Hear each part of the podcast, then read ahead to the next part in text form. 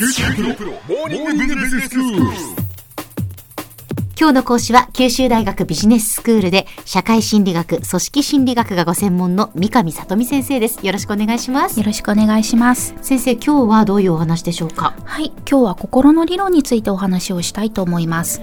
心の理論ってどういうことですか？はい、少し難しいんですけれども、自分や他者の行動の意図や目的を推測できることという意味になります。はい。私も含め心理学を専門にしている人たちは心理学を専門にしていますっていうと人の心を読むことができるんですか？って聞かれることがあるんですけれども、うんその相手が言っている人の心を読むってその時に相手が何を考えているかを当てるということだと思うんですね。そうですね。はい例えば相手がアイスを食べたいと思っているとして私が今アイスを食べたいと思っているでしょ？と当てるのを期待しているということだと思います。はい。心理学という学問になると今何を考えているということだけじゃなくてなぜそれを考えているのかとかどうしてそういう行動をするのかといった人の行動の意図や目的を推測していくことになります。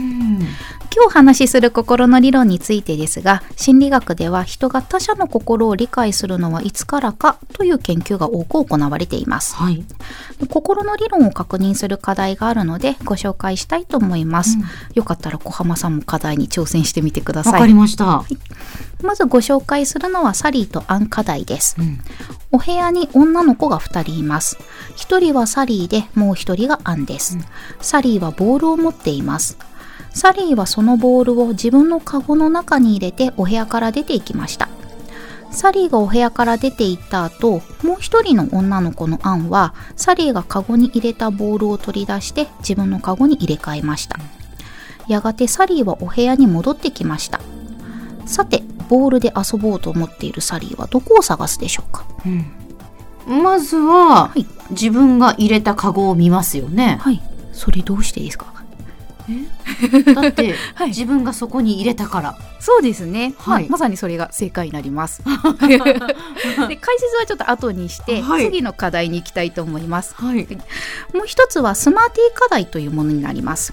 スマーティーというのをご存知ですか？えー、知りません。なんかあのマーブルチョコのような見た目をしている欧米で売られているお菓子なんだそうですが、うん。まあ、それを元にした課題になります、うんでそのお菓子の箱をまず相手に見せて、この中に何が入っていますかと聞きますうん。何が入っていると思いますか？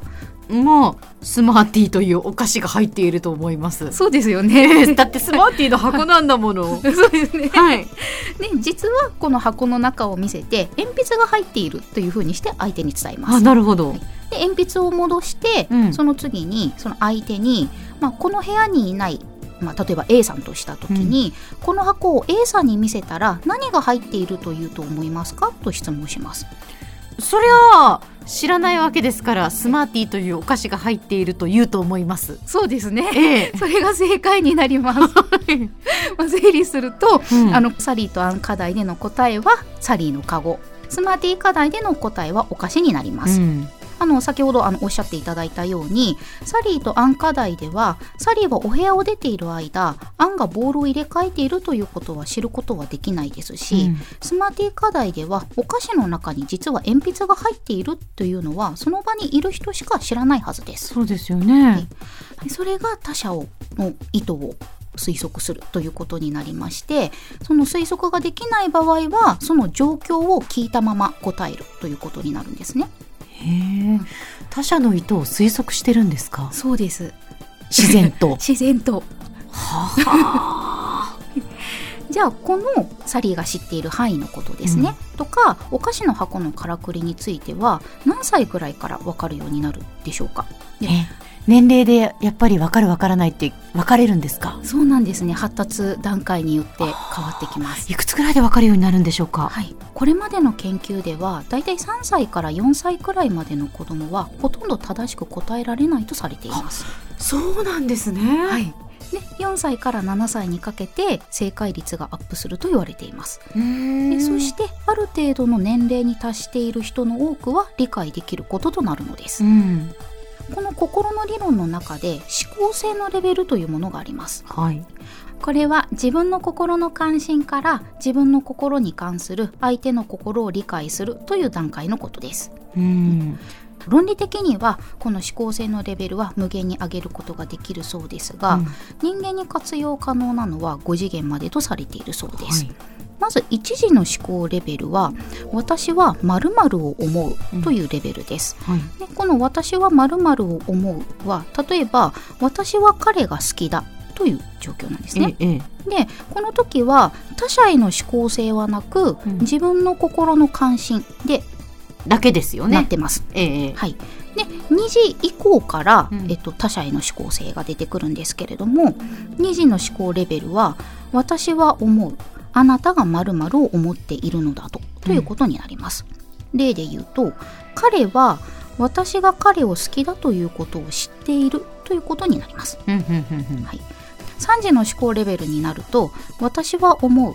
私が〇〇を思っているとあなたが思っているのだと例になりますと私が彼を好きだということを彼が知っているということを私が知っていると彼は思っているということになります。なるほど。複雑だな。はい、で4時になると、ええ。私は思うあなたが〇〇を思っていると私が思っているとあなたが思っているのだとうん。ということです。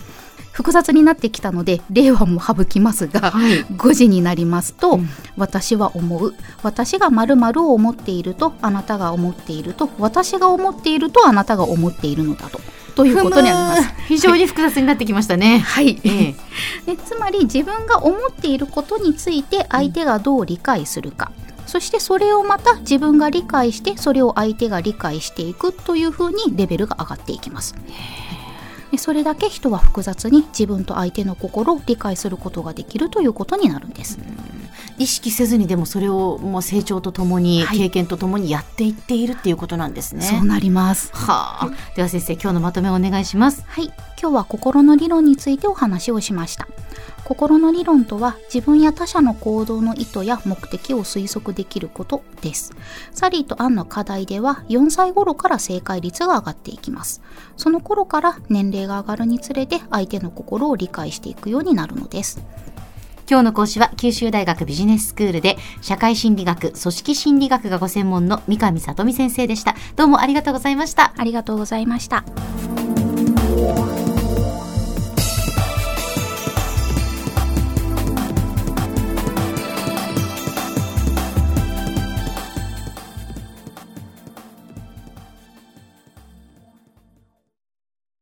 QT プロは通信ネットワーク、セキュリティ、クラウドなど QT ネットがお届けする ICT サービスです。九州中に展開した光ファイバー網を基盤に一番身近なビジネスパートナーとして九州の企業、自治体の皆様をサポートします。詳しくは QT プロで検索を。